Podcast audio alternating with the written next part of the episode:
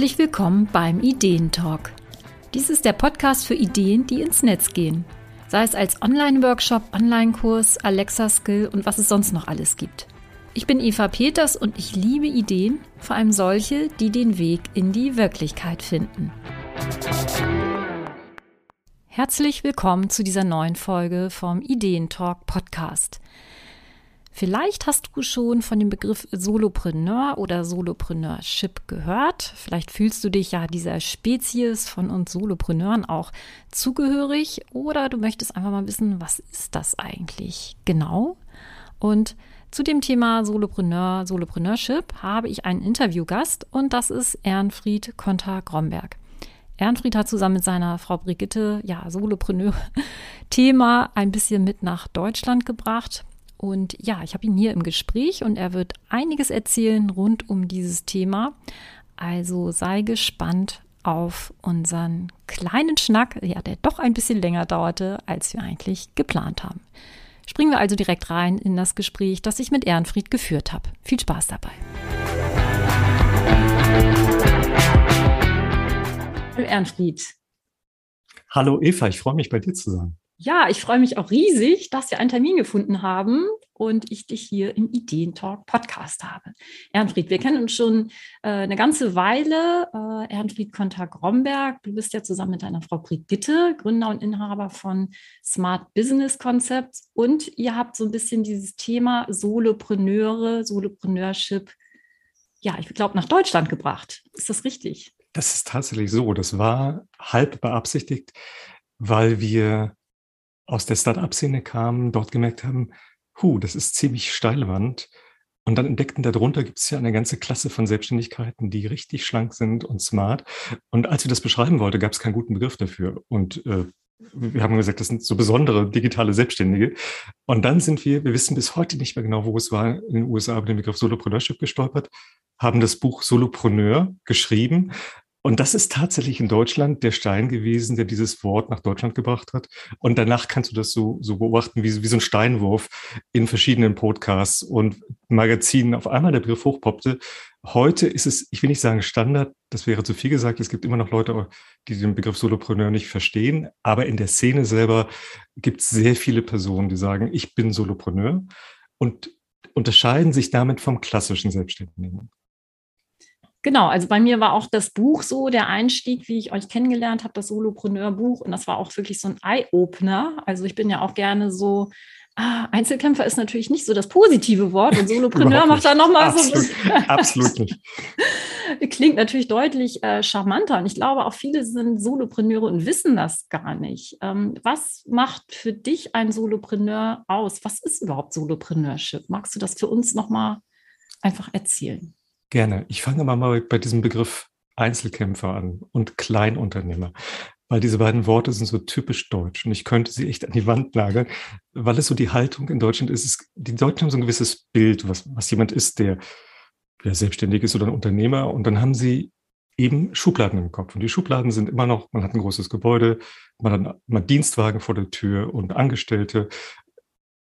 Und da ist in keiner Weise inbegriffen, dass die Welt sich verändert hat, dass sie digitaler geworden ist, dass sie schneller geworden ist, schlanker, flexibler.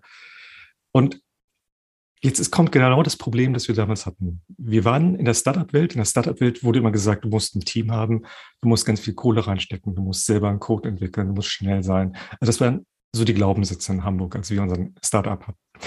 Und irgendwann haben wir uns gefragt, stimmt das überhaupt? Und dann war darunter, war in Deutschland nichts erlaubt. Also der Selbstständige war dann der Rechtsanwalt, der Steuerberater, was weiß genau, ich. Genau, der Freiberufler so. Ne? Exakt, genau. So Designerin gab es dann noch, Künstler gab es auch noch, das habe ich auch noch verstanden. Und dann war eine große weiße Fläche nichts. Wenn du aber in die Wirklichkeit reingeschaut hast, ins Internet, da tummelten sich dort ganz viele digitale Experten und Blogs und Podcasts und und wir sagten, holla die Waldfee, da ist eine Riesenszene von neuen Selbstständigkeiten. Und dann haben Brigitte und ich damals eine Riesenlupe rausgenommen und haben gesagt, was ist denn das, was dort sich eigentlich bewegt? Und wir haben angefangen, diese Szene zu systematisieren, weil wir haben gesagt, äh, es ist ja nicht nur Online-Marketer, die da unterwegs sind, sondern es sind ja ganz verschiedene neue, schöne Formen von Selbstständigkeiten, die auf dem Browser basieren, auf dem eigenen Laptop basieren, die von überall ausgeführt werden können. Und äh, dann haben wir so eine, so eine Karte gemalt und haben gesagt, was ist eigentlich der Unterschied zwischen dem, was dort neu entsteht und dem klassischen Selbstständigen? Und ich stelle das mal nebeneinander. Wir nehmen mal einen typischen klassischen Selbstständigen raus und einen Designer, weil sich das jeder vorstellen kann. Also ein klassischer Designer, ich sage mal ein Grafikdesigner, arbeitet, sage ich mal, frei für eine Agentur. Die Agentur sagt, wir haben hier einen Kunden, macht mal ein Logo, dann haben die früher telefoniert oder ist hingefahren, es gab Meetings und so weiter. Dann wurde ein Projekt eingeschient, dann gab es ein Briefing, dann macht er das, also er zeichnet das Logo, wie auch immer, auch digital. So, und dann schiebt er den Auftrag rüber, das wird abgegeben, wird abgerechnet, Rechnung wird geschrieben. Also das ist so eine klassische Selbstständigkeit und die besteht im Prinzip aus einem Job nach dem anderen. Und es gibt kleinteiligere Jobs, also Leute, die, die kleinteiliger arbeiten, es gibt Leute, die größere Projekte haben. So der klassische IT-Selbstständige hat manchmal zwei, drei Monate ein Projekt laufen. Aber im Prinzip ist es ein Anfang, dann läuft das, individuelle Termine, Rechnung raus. Das ist so. Und das, dieses Modell ist auch nicht wirklich bekannt in Deutschland, also auch nicht favorisiert. Also auch die Selbstständigen sind nicht so häufig gern promotet in Deutschland. Aber die gibt es, diese Schicht, das ist auch bekannt. Also wenn man sagt, du bist Webdesigner, ja, ich mache. Genau, ich habe auch lange so gearbeitet, so als Freelancer. Ich habe ja lange, ähm, ich war ja Marktforschungsberaterin sehr lange, äh, über 20 Jahre und habe da auch sehr lange als Freelancerin gearbeitet, wo ich sozusagen immer projektbasiert ähm, über mehrere Monate dann gearbeitet habe. Also im Prinzip ist man ja immer auf Abruf, ja, und ja. natürlich äh, Angebot und Nachfrage. Ne? Man blockt sich die Zeiten auch, dann verschiebt sich wieder was. Und äh, man ist natürlich immer in diesem erstmal Zeit gegen Geld und natürlich auch in diesem, in dieser, in diesem Angebotsverhältnis ganz stark. Ne? Und kann Absolut, das selber ja, ja schlecht steuern. Ne? Also auch wenn man die Termine vereinbart, dass es dann heißt, nee, verschiebt sich jetzt. Ne? Du fängst nicht morgen an für drei Monate, aber kannst du nächstes Jahr um die gleiche Zeit. Ne? Und exakt, das ist natürlich, exakt. wie soll man sowas auch planen und wie soll man sowas auch kalkulieren? Ne? Und damit hast du genau schon die zwei Faktoren genannt, die kennzeichnend sind. Das eine ist, es sind nicht deine Kunden für die Arbeit, sondern du springst bei anderen rein und du hast eigentlich keinen eigenen Kundenstamm. Und wir sagen gleich bei Solo, du hast keine eigenen Produkte, sage ich gleich dazu. Das ist, du hast keinen eigenen Kundenstamm, weil du arbeitest für andere irgendwie. Das zweite ist, selbst wenn du Mandate hast, ist es irgendwie, hm. und das äh, zweite ist tatsächlich so, die Kunden bestimmen deine Termine. Dann genau. hast du manchmal viele und manchmal hast du keine. Und das führt zu einem komischen Geschaukel von, von Tagen, wo du zu viel machst und anderen Tagen, wo du sagst, wo kommt das Geld her? Das heißt, es gibt verschiedene Engpässe dort. So, jetzt gehen wir einen Satz weiter. Der Solopreneur ist auch selbstständig. Wir nehmen mal in beiden Fällen an, dass man keine Angestellte hat. Also der klassische Designer, Grafikdesigner hätte keine Angestellte, würde aber mit Projekten arbeiten. Und wir nehmen jetzt eine Solopreneurin oder Solopreneur, der auch als Skill hat Design. Und die setzt sich aber hin, diese Frau, und sagt, ich möchte jetzt online unterwegs sein und ich möchte einen eigenen Kundenstamm aufbauen. Ich möchte quasi zu einer eigenen Marke werden, wenn du so willst, als Person oder mit einem Brand. Und ich möchte eigene Produkte haben. Und in dem Moment kippt das Spiel komplett, weil du machst eigenes Marketing. Du kannst selber bestimmen, wann du rausgehst. Ich mache jetzt mal ein Radikalbeispiel. Angenommen, diese Webdesignerin würde sich vorstellen, ich möchte die Hälfte des Jahres nur arbeiten und die andere Hälfte möchte ich nicht arbeiten, möchte aber das gleiche verdienen dann ist es logisch, sie muss das Doppelte verdienen in der ersten Jahreshälfte, um das zweite Jahreshälfte über die Runden zu kommen. Und sie sagt, okay, ich brauche, sage ich mal, 100.000 Euro.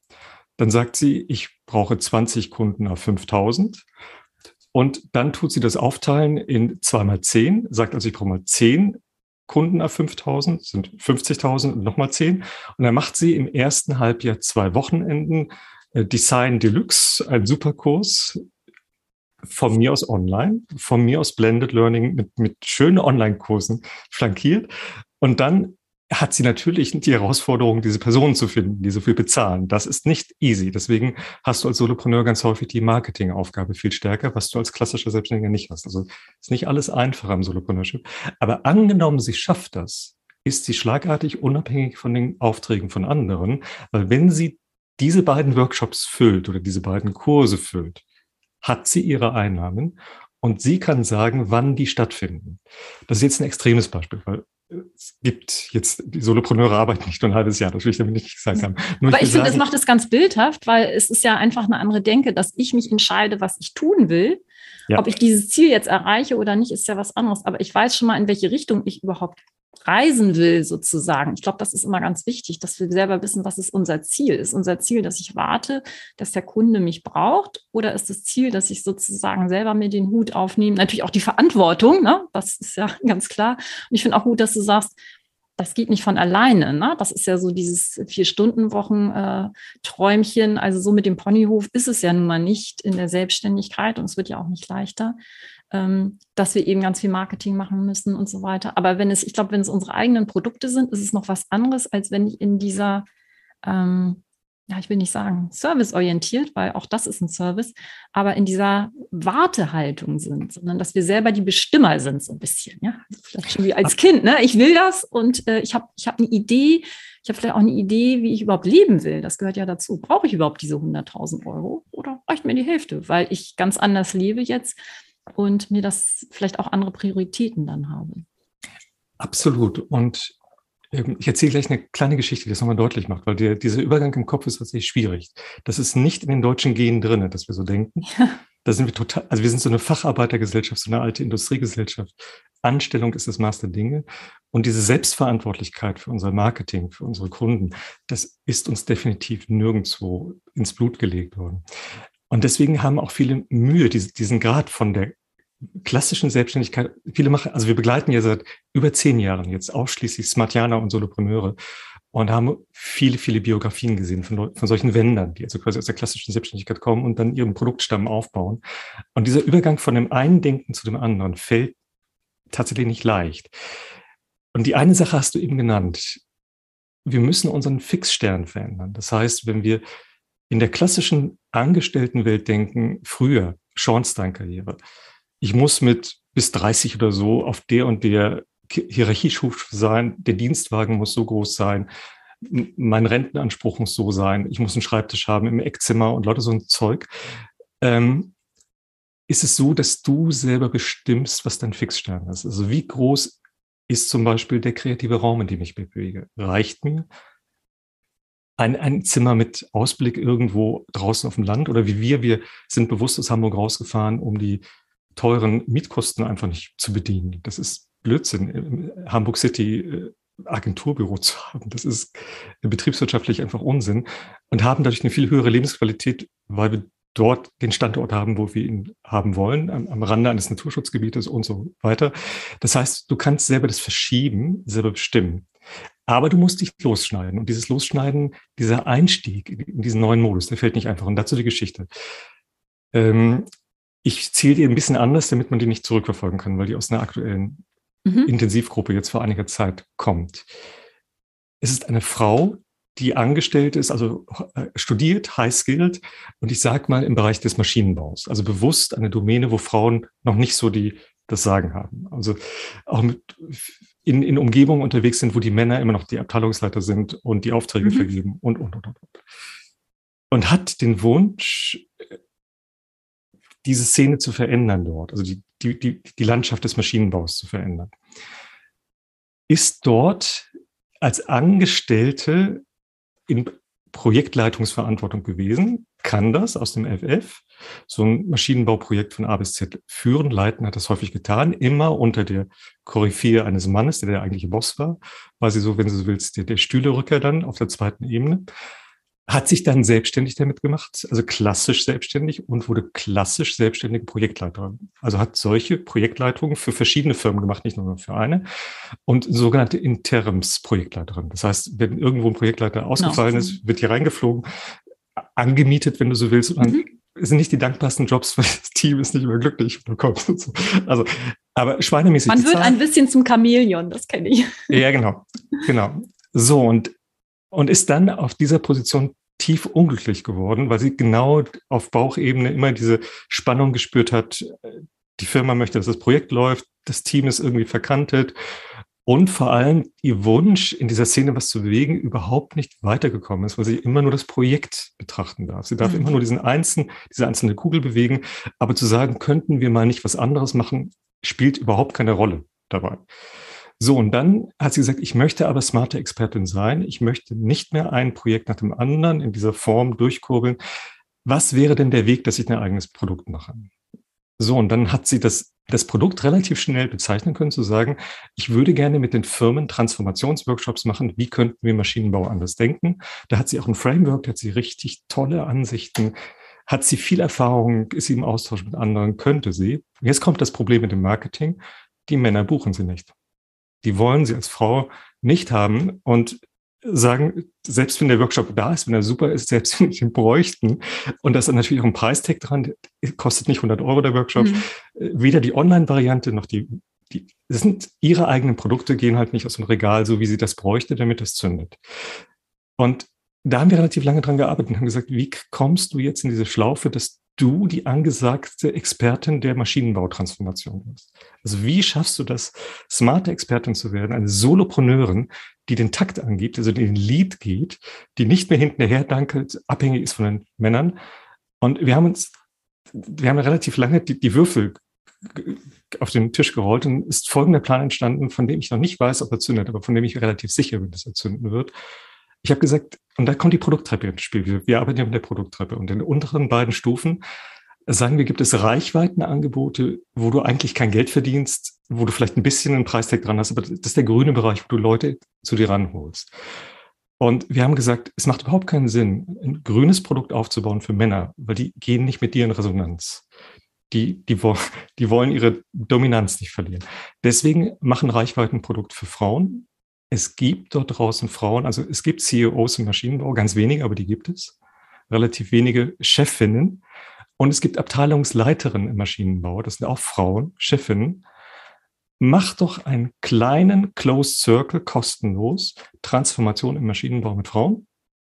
So, wenn du willst, eine Mini-Community, wo du auch nicht den Anspruch hast, dass du da so und dort platziere dich als die Moderatoren über Zoom, wie auch immer, brauche ich dir nicht zu erzählen. Da bist du also du bist die Gastgeberin in dem Punkt und sammle da 20, 30 fitte Maschinenbaufrauen und buchstabiert das Thema Transformation durch und dann postet regelmäßig, was ihr dort erarbeitet, warum man was anders machen würde. Und in dem Moment, da bin ich mir ganz sicher heute, dass wenn du regelmäßig sendest und in den Lead gehst und der Storyteller wirst, wird früher oder später irgendeine Frau kommen, es wird diese E-Mail aufkommen, die sagt, hallo du Katja, ich nenne sie jetzt mal Katja.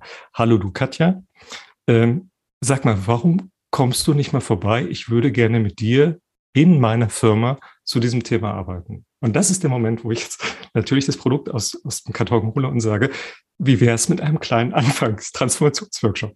Zack, und, und dann schließt sich der Kreis. Mhm. Und in dem Moment, ich, deswegen erzähle ich die Geschichte, merkt man, ich habe nicht nur die Aufgabe zu arbeiten, sondern ich muss den Erfolg des Produktes selber quasi anschieben. Und das macht den Entrepreneur aus und unterscheidet mich vom klassischen Jobabarbeiter, weil viele Freelancer sind auch Abarbeiter, die warten auf den Job und sind Ganz genau. Also ich finde das Beispiel auch gut, weil ich finde es immer ganz wichtig und so arbeite ich auch mit meinen äh, Kunden und Kundinnen. Fang mit dem ersten Produkt an, mit dem du auch wirklich rausgehen kannst und das so in deiner Kragenweite ist und mit dem du auch selber Erfolge erlebst. Also jetzt ja. gar nicht so sehr, kauft das jemand oder äh, ne, erreichen die das Ziel, sondern wie fühlt sich das für dich selber an und welche äh, Erfolge siehst du auch vielleicht bei den anderen? Ne? Was kannst du ja. erzählen? Also auch für einen selber, dass man das erstmal selber glaubt, was man da auch mhm. tut. Es nützt ja nicht, wenn man das nur am Reißbrett macht und sich das alles ausmalt, was man da für ein, für ein Riesenprogramm hat, wenn man dieses Erlebnis im Prinzip nicht hat. Weil viele, das ist ja auch eine ganz andere Art zu arbeiten. Und wie du schon sagst, in den Lied gehen, finde ich auch eine super, super Beschreibung. Das ist einfach eine ganz andere Position, die man hat. Und das ist natürlich super, ne, dann davon zu erzählen. Und gerade ne, nochmal zu diesem Beispiel Maschinenbau, ja, Personalmangel werden die auch haben. Und dann ist es natürlich cool, wenn sie sehen, wie können wir da auch mehr äh, die Frauen da reinbringen in so eine Szene. Ja, André, kommen wir nochmal zu dem Thema Solopreneurship äh, einmal zurück. Du sagtest ja, äh, ne, kein, keine Angestellten unbedingt und so weiter und so fort. Viele predigen ja heute in dieser Online-Business-Szene, du musst ein Team aufbauen. Ne? Du musst ja. sofort ein Team aufbauen. Such dir VAs, such dir dies und das, um Sachen zu delegieren. Mach auf keinen Fall die Sachen selber. Was ist da deine Empfehlung? Wie siehst du das? In dem Wort Solopreneurship steckt hier das Wort Solo drin, bewusst. Das bedeutet, dass wir sagen, es ist genau die Antithese zu diesem Team-Glauben. Denn ich glaube, also unsere Meinung und unsere Beobachtung ist, es gibt eine kritische Linie, unter der sich ein Team nicht richtet, mit Festangestellten. Also Solopreneure haben durchaus Netzwerke, Kooperation, die haben durchaus Teams. Aber der Unterschied ist, und, damit kommen wir auf die Krise zu sprechen, sie haben eine Aufstellung, die wie ein Korken mit, dem, mit der Welle geht. Das heißt, sie können upscalen, wenn sie mehr brauchen. Und, und das ist unter Corona extrem überlebenswichtig gewesen, sie können downsizen, wenn mal nicht so viel reinkommt. Was ja gerade den Gastronomie, also Gastronomie, ganz klassisches Beispiel, wo, man, wo du ein Serviceteam brauchst. Also du hast einen Koch in der Küche, die, da sind also ein, zwei Leute in der Küche fest angestellt, du hast ein Serviceteam, mehrere Leute brauchst du auch. Du kannst ein Restaurant nicht bespielen ohne ein fest angestelltes Team und Servicepersonal schwer zu bekommen und so weiter. So. Hast du es denn aber und Corona kommt rein, dann hast du sofort das Problem, schmeißt du die sofort raus Genau, das Problem ist ja, hat jetzt ja seine Folgen auch, ne? dass so. viele Sachen einfach nicht funktionieren. Ja, äh, also so und da äh, haben wir ja eine Welt aufgebaut von Angestelltenverhältnissen, die sehr unstarr, also die sehr, sehr starr ist. Und ich hätte jetzt versucht, mal bei uns im, im quasi im, bei uns für, für ein halbes Jahr eine Auszubildende reinzunehmen. Weil ich dachte, weil jemand hatte uns angemeldet, hat gesagt, Ernfried, ich finde euch so klasse mit euren digitalen Sachen und so und ich möchte digital äh, fit werden, kann ich meine Ausbildung bei euch machen? Also zum, und dann habe ich bei der IHK angerufen und dann wurde alles kompliziert. Also mhm. ich hätte einen Ausbilderschein haben müssen, vier Monate quasi hätte ich dort jeden, also das ist alles, alles ausgerichtet auf große Firmen, die einen gewissen Personalapparat haben. Und wenn jemand schlank rein will, passt es nicht mehr. Und das bedeutet, dass viele Sachen, die wir in Deutschland haben, passen erst ab einer Größe von 10 Angestellten, 20 Angestellten, 30 Angestellten, dann rechnet sich das. Darunter rate ich ganz stark, flexibel und schlank zu bleiben. Und das hat zwei, hat mehrere Vorteile. Das eine ist, im Risikobereich, wenn ich mal weniger Umsatz habe, kann ich downscalen. Und zwar ohne irgendwie mit der Wimper zu zucken, mache ich halt eine Woche Urlaub mehr oder was auch immer. Das heißt, ich kann wirklich schnell äh, reagieren. Das zweite ist, ich kann gemäß meiner Biografie arbeiten. Also wenn du, Eva, sagst, ich möchte jetzt zwei Monate in Spanien arbeiten, dann leidet deine festangestellte Sekretärin nicht unter Liebesentzug und äh, geht in die Arbeitsverweigerung, sondern du arbeitest mit deinem freien Team, das sowieso flexibel aufgestellt ist, flexibel weiter. Also es gibt da keinen psychologischen Bruch in der Geschichte.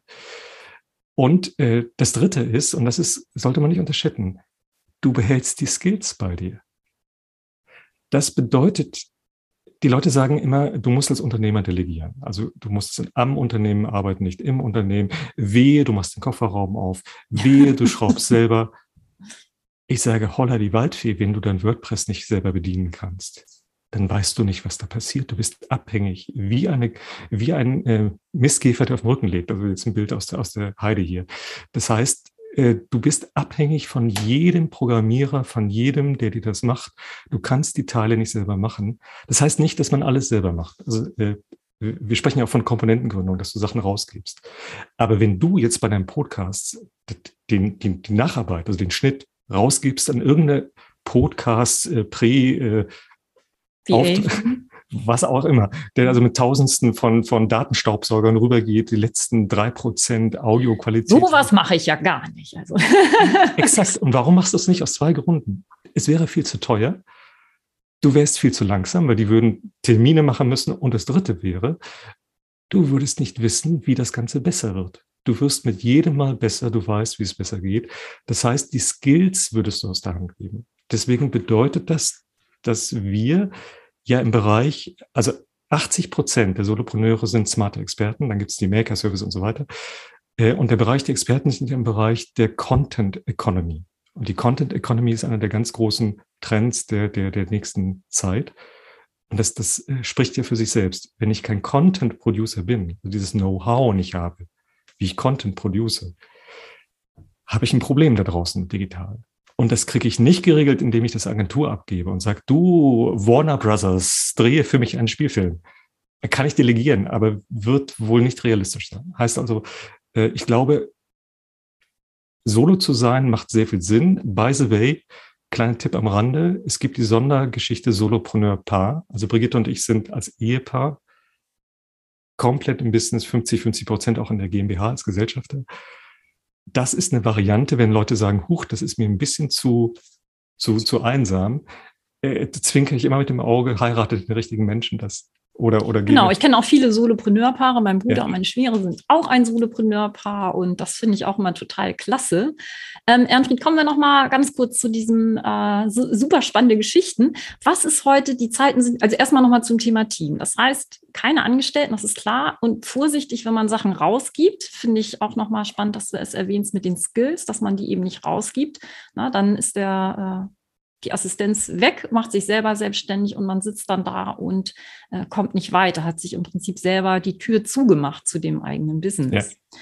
Ähm, wie ist es jetzt heute? Die Zeiten sind ja ein bisschen schwierig, wollen wir mal nicht groß jammern, aber wie ist es jetzt heute? Was hast du das Gefühl, was sind besondere Herausforderungen gerade für uns Solopreneure, die jetzt ja auch schon vielleicht eine Weile dabei sind ja. oder auch dabei sind, äh, ihr Business aufzubauen und da vielleicht doch so ein bisschen in so einem Hamsterrad sind, weil einfach von mhm. außen, ja, dann gibt es wieder ein neues mhm. Gesetz, dies und das. Schwierigkeiten natürlich in dieser ganzen, ja, unter den Umständen, die im Moment gerade ja. äh, ja. doch, doch. Ein, an den Nerven ein bisschen zerren. Wie siehst Absolut. du das? Ich glaube, es haben sich drei Dinge verändert zu dem, was, als wir vor über zehn Jahren den Begriff Solopreneurship zum ersten Mal ins Wasser warfen. Da war das noch so ein bisschen freie Landschaft. Das bedeutet, es gab die ersten digitalen Komponenten. Es gab, das Internet funktionierte schon richtig, also die Infrastruktur stand, aber es waren auf diesen Autobahnen noch nicht so viele unterwegs. Und es gab manchmal solche One-Hit-Wonders. Also du hast bei Amazon was reingestellt, ein Buch und bumm, hatte sich verkauft und Leute haben gesagt, große Augen. Man hat was gepostet bei Facebook und alle haben reagiert und das gekauft. Ne? Absolut. Ähm, das ist nicht mehr so. Das heißt, wir haben viele unterwegs, sind, es sind viele unterwegs, die richtig gut sind.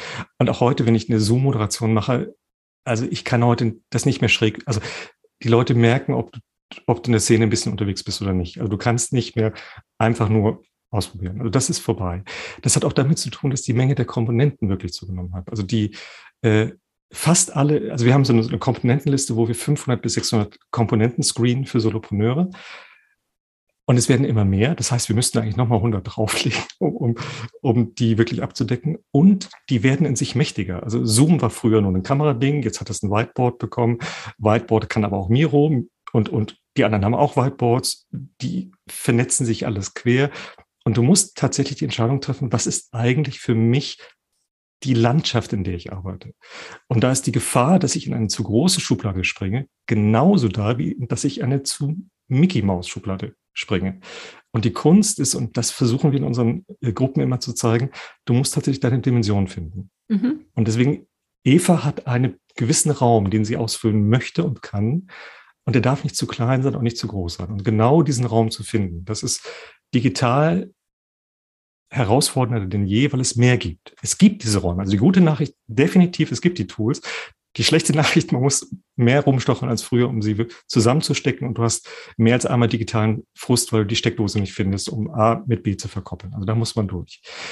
Das ist also, es sind mehr unterwegs. Das zweite ist, es ist digital mehr, auch mehr los, also muss ich mich mehr orientieren. Und das dritte ist, dass wir in einer Cashflow-Situation sind, die nicht mehr Wirtschaftswachstum sind, sondern wir sind in der Rezension.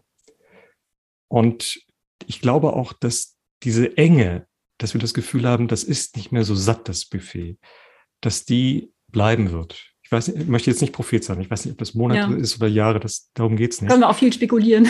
Ja, aber es, äh, und die amerikanische Haltung, diese, dieser Optimismus, also spuck mal ins Netz und du wirst reich, Geschichte, diese, äh, sind wir nie Anhänger gewesen. Also wir haben es damals auch mit Timothy Ferris, also war einer der Gründe, warum wir unser erstes Buch geschrieben haben, wo wir gemerkt haben, da ist irgendwas in der Rechnung ist falsch. Also es geht in der Sache nicht darum, schnell Millionär zu werden. Das ist nicht der Antrieb. Das bedeutet aber jetzt umso mehr, dass ich auf das Kleingeld in der Kriegskasse aufpassen muss. Ich sage immer, wir sind Cash, wir bauen Cashflow-Firmen. Wir machen einen Riesenbogen um Banken, Kredite und so ist Folie im Solopreneurship. Und ich würde auch nie zu einem Bankberater oder IHK, Finanzberater gehen im Solopreneurship. Don't do it. Weil die einfach anders ticken. Und das bedeutet aber im Umkehrschluss, ich bin verantwortlich für meine Finanzen. Ich bin, und der, der Hamburger würde ja sagen, ich brauche, und da verstehst du den Spruch definitiv, äh, du brauchst genug Wasser unterm Kiel, um, um zu fahren. Und dieses Wasser unterm Kiel muss ich einplanen und ich muss daran härter arbeiten. Deswegen haben wir vor zwei Jahren auch die Vermögensgruppe gegründet, weil wir gemerkt haben, die Leute sind durchaus erfolgreich, bauen ihre Produkte auf, kriegen einen gewissen Einnahmestrang Und dann hauen sie es hinten raus, indem sie das Geld falsch ausgeben. Das heißt, sie, sie hauen ihre Liquidität weg und haben keine Reserven, keine Rücklagen und sind dann in diesem komischen deutschen Schaffler Hauselbau und du musst ein großes Haus haben, du musst äh, die frischeste Garage kaufen von Sonderangebot 18 und was weiß ich was. Und weg ist das Geld. So, und dann kommt eine Krise rein und dann ist es eben nicht easy going, nochmal vier Monate äh, zu sagen, auch mit dem halben, halben Anzahl von Produktverkäufen bin ich auch fröhlich. Und das, glaube ich, ist im Solopreneurship so, dass wir uns warm anziehen müssten und sagen, der Staat hat uns nicht auf dem Kieker, der wird uns das Geld nicht nachwerfen. Ergo sollten wir schauen, dass wir die Kröten beisammen behalten. Und wir sind, werden wahrscheinlich in diesem Jahr in so einem Projekt drin sein von, von Leuten, die ähm, selbstständig waren und durch Corona weggeräumt wurden.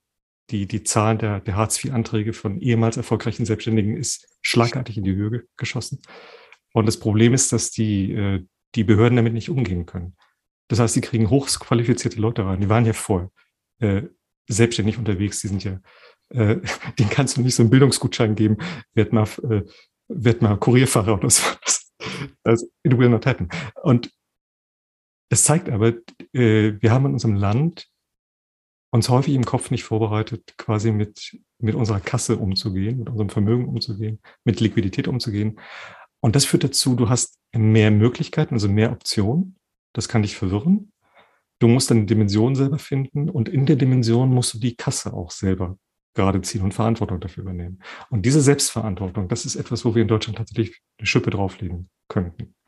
Aber das finde ich gerade ganz spannend, weil du sagst Selbstverantwortung und das ist ja was, was wir als Solopreneur im Prinzip von vornherein haben. Ne? Also, dass wir eben nicht wissen, da ist weder ein Chef, da ist noch ein Kunde, der Schuld hat oder sowas, der Staat sowieso nicht, den interessiert das gar nicht. Das heißt, im Grunde genommen sind wir als Solopreneure ja recht gut gerüstet dann für diese Krise, wie auch immer sie ist und gerade für die Finanzen, wenn wir eben wissen, wir sind dafür verantwortlich und entsprechend auch die Entscheidungen treffen, nämlich nicht ja, darauf warten ne, oder auf Versprechungen. Ne, beispielsweise, ich höre das manchmal, wenn, wenn Leute ein tolles Programm buchen wollen und sagen, ja, ich habe aber das Geld nicht. Und dann wird denen gesagt, dann leih dir welches. Ja, also wenn jemand zu mir kommt und sagt, ich kann mir das nicht leisten, dann sage ich, dann möchte ich auch nicht, dass du das kaufst. Also auf Pump ein Programm zu kaufen, finde ich irgendwie, da ja, also sträubt sich mir alles. Dazu bin ich auch viel zu, viel zu norddeutsch denkend, mhm. was Finanzen angeht.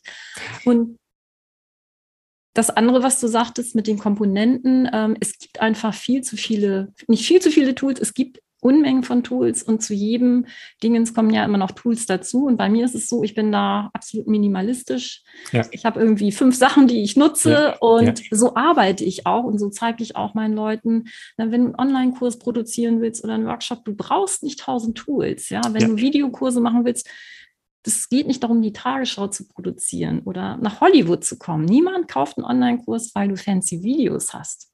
Das wäre ja eine Beleidigung, ja. Also wenn jemand sagt, deine Videos sind total cool, aber was habe ich da eigentlich gelernt? Ne? Das ist ja Absolut. keine Unterhaltungsindustrie, in der wir sind. Ja. Und das ist ja oftmals, dass man gerade mit diesen Tools so ein bisschen das Gefühl hat, ich kaufe die Tools und die geben mir Sicherheit. Aber die geben keine Sicherheit, finde ich, ja. sondern ja. ich muss die Tools ja auch bedienen können. Was nützt mir eine Kamera, wenn ich überhaupt nicht weiß, wie ich die bedienen soll? Ja. Und dann brauche ich noch das Videoschnittprogramm, wo ich auch nicht weiß, wie ich das bedienen soll. Ja? Und dann habe ich ganz viele Probleme und eigentlich will ich nur ein Video machen und ich sage dann immer, knips deinen Zoom an und dann übe das, mach es einfach. Ne? Absolut. Und dann wirst du auch sehen und du wirst auch immer sicherer mit der Zeit. Ne? Also das ist ja wie bei vielen Sachen, das können wir uns auch nicht anlesen, sondern wir müssen es einfach machen. So, ne? Und gerade die Tools sind natürlich oft so ein, ja, ein bisschen shiny Object auch, ne, dass man sieht, ah, die anderen haben das damit hingekriegt und ich brauche das Tool nur kaufen oder geht das absolut. von alleine. Ne? Genau, ich muss Kajabi haben, ich muss Salesforce haben, absolut. Und ja, da schätze ich deine Arbeit übrigens sehr, weil das, den Begriff minimalistisch, den du benutzt hast, das ist etwas, was wir seit über zehn Jahren beobachten, dass viele Solopreneure im positiven Sinne Minimalisten werden. Das heißt, sie finden ihr Ding, sei es Digital Nomads, sei es Personen, die sagen, ich habe eine kleine Wohnung Innenstadt, weil ich möchte in der Innenstadt wohnen, aber ich habe ich hab mein Klapprad voraus. Es sind also ganz verschiedene Lebensentwürfe, die dazu führen, dass man sein Set an Tools, Reichweite und Optionen gefunden hat. Und dann ist im Kopf tatsächlich die Sache, dass man damit zufrieden ist. Daran arbeiten wir ganz stark, dass ich sage, sei mit deinem Lebensentwurf und mit deinem Entrepreneurship-Entwurf zufrieden und vergiss diese Think Big Denke. Diese ja. deutsche, du musst dann, wenn du es so weit geschafft hast, kommt bestimmt der Berater und sagt, oh, sie, sie haben jetzt schon so viel Umsatz, dann können sie ja noch mehr Umsatz haben. Verstehst du? Und schon bist ja. du dabei, alles wegzuräumen, irgendwas draufzubauen, was du vielleicht gar nicht brauchst.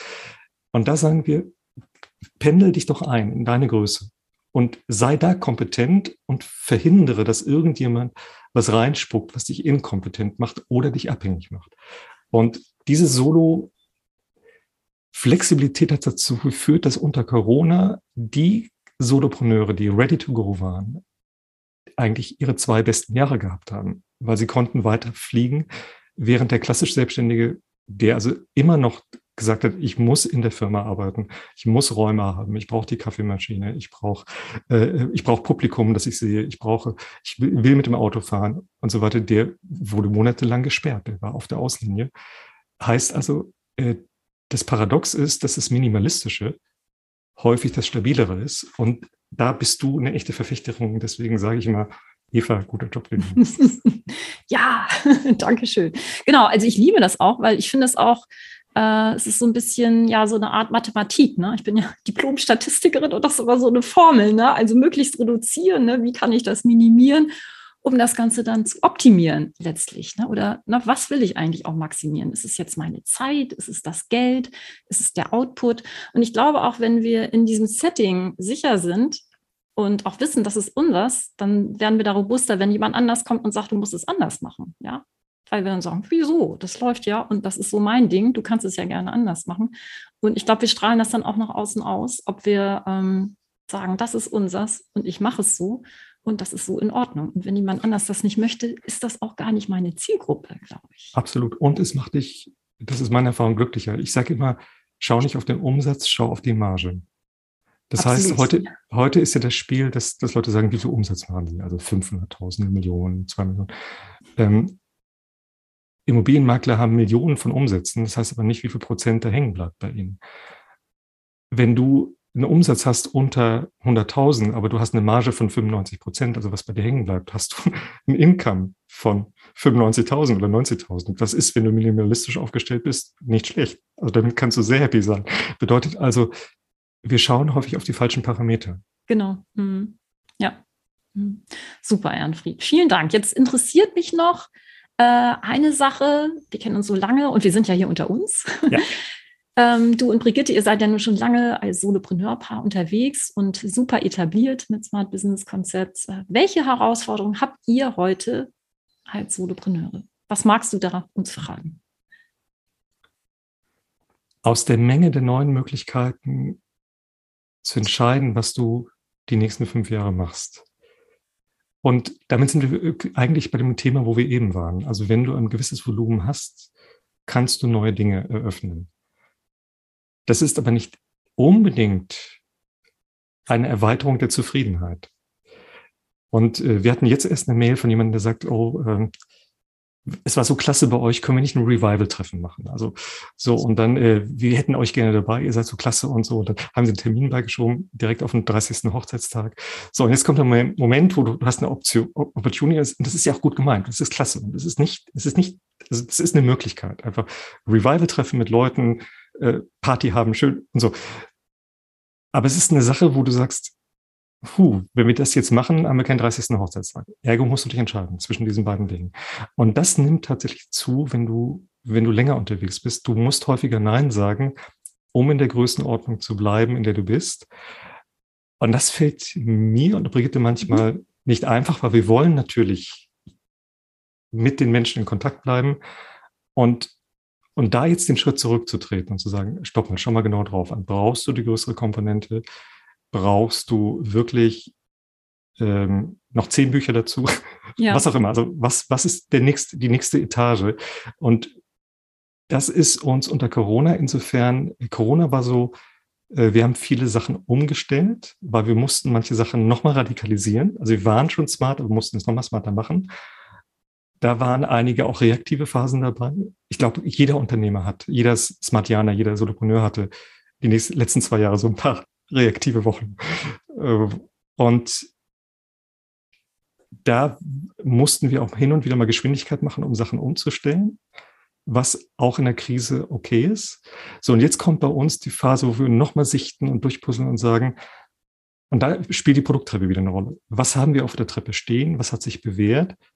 Und welche von unseren Träumen oder Möglichkeiten, die uns an uns herangetragen werden, sind shiny Objects oder sind gut gemeint oder wie auch immer, aber passen nicht wirklich zu der Konstellation. Und das würde ich momentan sagen, ist unsere akt aktuelle größte Herausforderung. Einmal durchsortieren, und dann gibt es so drei, vier Sachen, die möglich wären und wahrscheinlich, nicht wahrscheinlich, wir wissen, dass wir nicht alles machen können.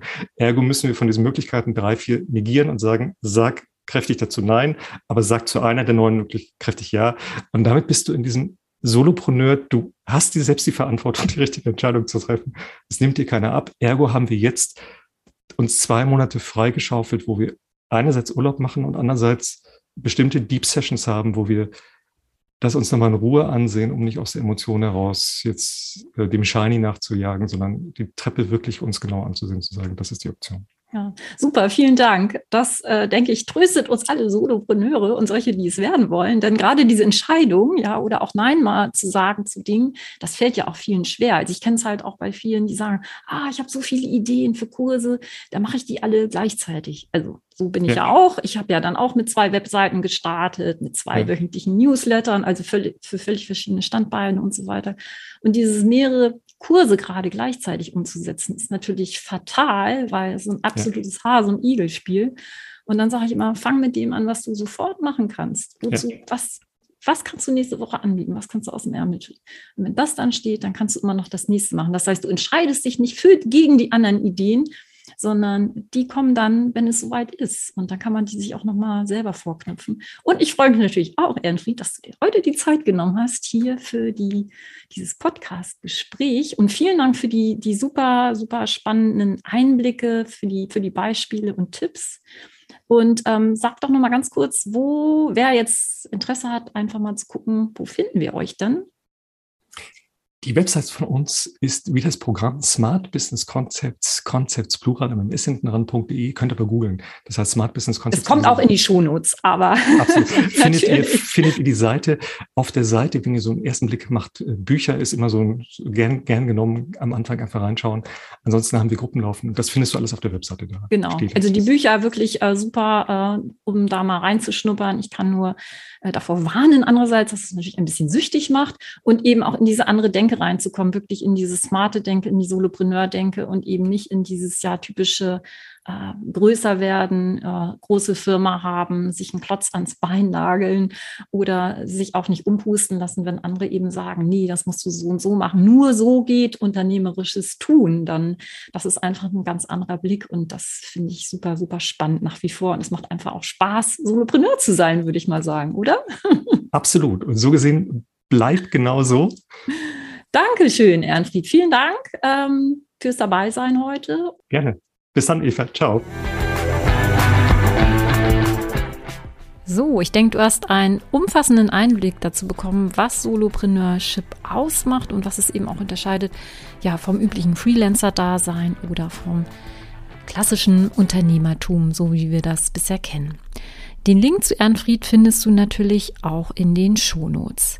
Ja, was kannst du jetzt also am besten machen? Du siehst, wie wichtig es ist, ja, ein eigenes Online-Produkt zu haben, dass du aus dieser Angebotsdenke oder, oh, ein Kunde muss irgendwie anrufen und anfragen, äh, rauskommst, ist es eben wichtig, dass du ein eigenes Online-Produkt hast. Und zwar so, dass es wirklich auch dir entspricht, dann du bist ja der Chef, die Chefin bei dir in deinem Business. Ja, und was bietet sich da an? Natürlich ein eigener Online-Kurs. Und das ist die ja, einfachste und schnellste und sinnvollste Art, dein Wissen, deine Expertise, deine Erfahrung ja in die Online-Welt zu bringen und in ein Online-Produkt zu packen. Die gute Nachricht ist, dass sowas natürlich super funktioniert. Die schlechte Nachricht ist, es gibt nicht den Online-Kurs, sondern es gibt mittlerweile sehr, sehr viele verschiedene Formate von Online-Kursen und was vielen ja Selbstständigen passiert, dass man einfach irgendwo reingerät und einen bestimmten Online-Kurs erstellt oder versucht zu erstellen und das nicht wirklich funktioniert. Dann ist es wichtig, dass du das passende Format wählst, das zu dir und deiner Art, wie du gerne arbeiten möchtest und was für ein Produkt du haben möchtest, dass das auch wirklich zusammenpasst. Daher habe ich das Online-Kurse Kompass Starter Kit entwickelt. Das ist eine dreiteilige Serie, in der ich dir die Prinzipien vorstelle und die drei wichtigsten Formate von Online-Kursen. Das ist der Selbstlernkurs, der begleitete Online-Kurs und der interaktive Online-Workshop. Du lernst die also kennen. Ich zeige dir, was sie ausmacht, was die Prinzipien dahinter sind und ich gebe dir auch handfeste Tipps mit, dass du das Ding auch relativ leicht und mit wenig Technik auf die Beine stellen kannst. Das Online-Kurse Kompass Starter Kit, das kostet dich 0 Euro. Du kannst dich einfach dafür eintragen und bekommst dann direkt den ersten Teil dieser dreiteiligen Serie in deinen Posteingang. Den Link dazu zum Starter-Kit findest du direkt auch in den Shownotes oder guck direkt auf meiner Webseite onlinekursekompass.de slash starter. Ja, und dann ran an deinen eigenen Online-Kurs. Ich freue mich, dass du hier und heute beim Ideentalk dabei warst. Ja, die Folge war vielleicht etwas anders als sonst. Nächstes Mal gibt es wieder eine Solo-Folge mit mir beim Ideentalk und ich freue mich, wenn du dann wieder reinhörst. Ich bin Eva Peters vom Online-Kurse Kompass.